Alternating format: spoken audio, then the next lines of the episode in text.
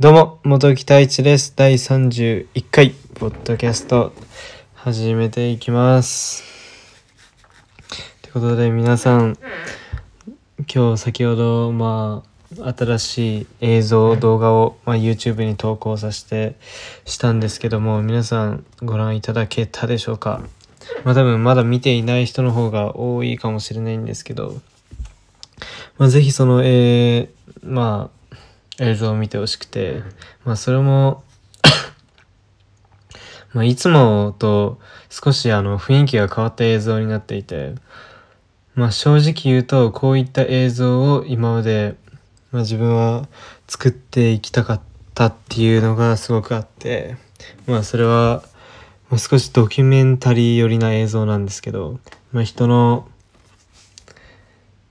まあひ人のまあ、人生だったりその人の考え方だったりそういったものを一つの映像に収めるっていうことをまあまあ前からしたいなと思ってたんですがまあそういうあのまずあの撮ってもらえ撮らせてもらえる方が、まあ、まずいなかったので今まで出せてはいなかったんですけど、まあ、今回はそのまあ少年野球の子供たちに協力してもらって、まあ撮影したんですけど、まあその少年野球はもともと自分があの所属していた少年野球で、で、その監督さんがまだ変わってないんですよね。まあ、約自分が卒業、卒業っていうか、あの少年野球を辞めてから、引退してから多分約6、7、8、9、10年ね。10年ですね。10年経ってるんですがまだ監督は辞めていなくて。約監督1020年？30年でしたっけな。30年ぐらいもう監督を続けてるっつってて。まあそれもあの少年野球の監督って、まあ、ボランティアじゃないですか。要は。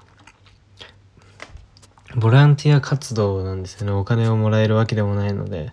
なんですけどそれを30年続けてるっていうのはもう本当に本当に好きなんだなっていうことが伝わってきますよね。なんか別にやめようと思えばやめられると思うし、やっぱりその年を追うごとにやっぱり、あの、疲れっていうのはすぐ、疲労はすぐ感じるじゃないですか、きっと。まだ自分はわかんないんですけど、よく聞くのは、まあやっぱり年を追うごとに疲労が、まあ、早く感じて、早く感じる。ってことで多分、今多分50代後半なんですかね。50代後半なんですけどまあ多分結構疲れると思うんですよね。炎天下の中子供たちに野球を教えるっていうのは。なんですけどそれをまあ30年間ボランティアとしてずっと続けられてるっていうのは、まあ、本当に好きなんだなっていうことが分かりますね。まあでも素晴らしいなと思いますよね。まあそれはただあの野球をその監督のためじゃなくてやっぱり子供たちのためにもなってますしその子供たちがそこで得た野球をまあもちろんそのそこで辞める小学校で辞める人もいるかもしれないですけどまあ小学校高大体がやっぱり中学高校って続けると思うんですよね少年野球でやってた子たちは。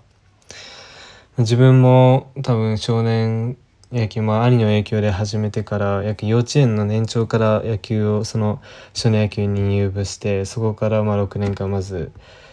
野球をやって少年野球で野球をやってそこから中高でまあ続けて野球をやって約13年間、まあ、野球をやってきて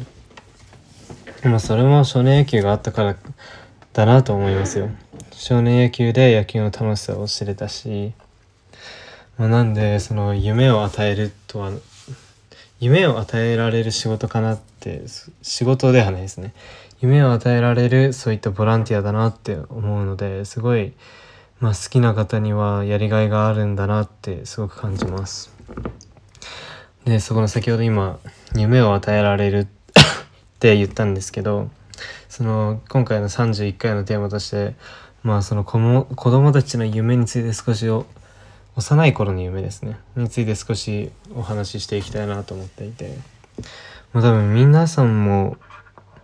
必ずや通ってると思うんですけど幼い頃って、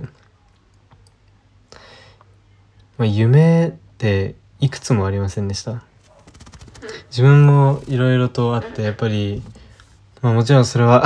現実的なものもありましたし非現実的なやっぱり非現実で言うと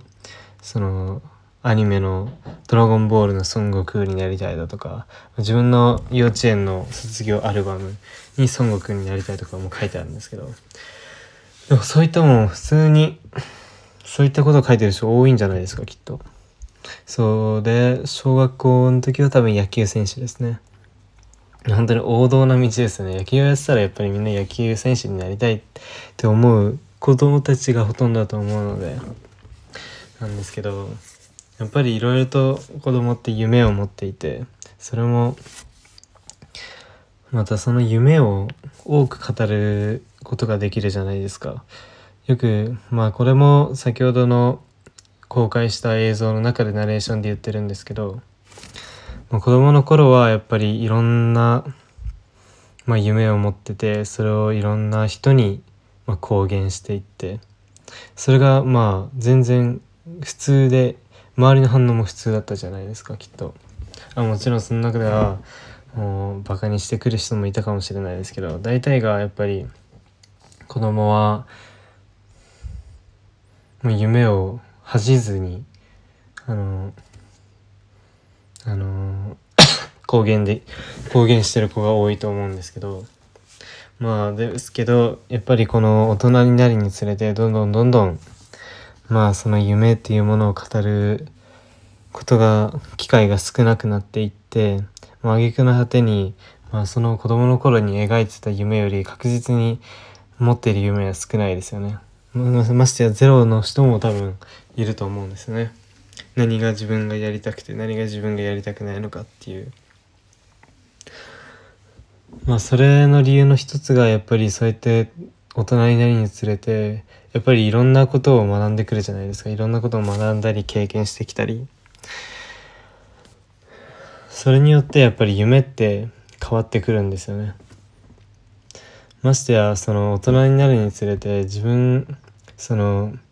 それができることなのかできないことなのかっていうことを勝手に判別してしまって結局夢がすごい少なくなって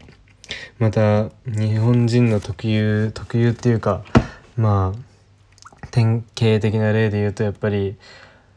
恥ずかしくて公言することができないだったりバカにされるのが嫌だから言うことができないであったり夢を持つのが恥ずかしいであったりまあそういうことが多分人が多いのかなと思うんですけど本当にそれはもったいないですよね。やっぱりもちろんその夢を持つことで持って公言することでいろんな人にまあ現実を見ろだとかまあしうんまあバカにされたりだとか笑われたりだとか、まあ、するとは思うんですけどそれってなんか自分が思うのはそういう夢をあのー、語ったりしてる時にバカにされた時。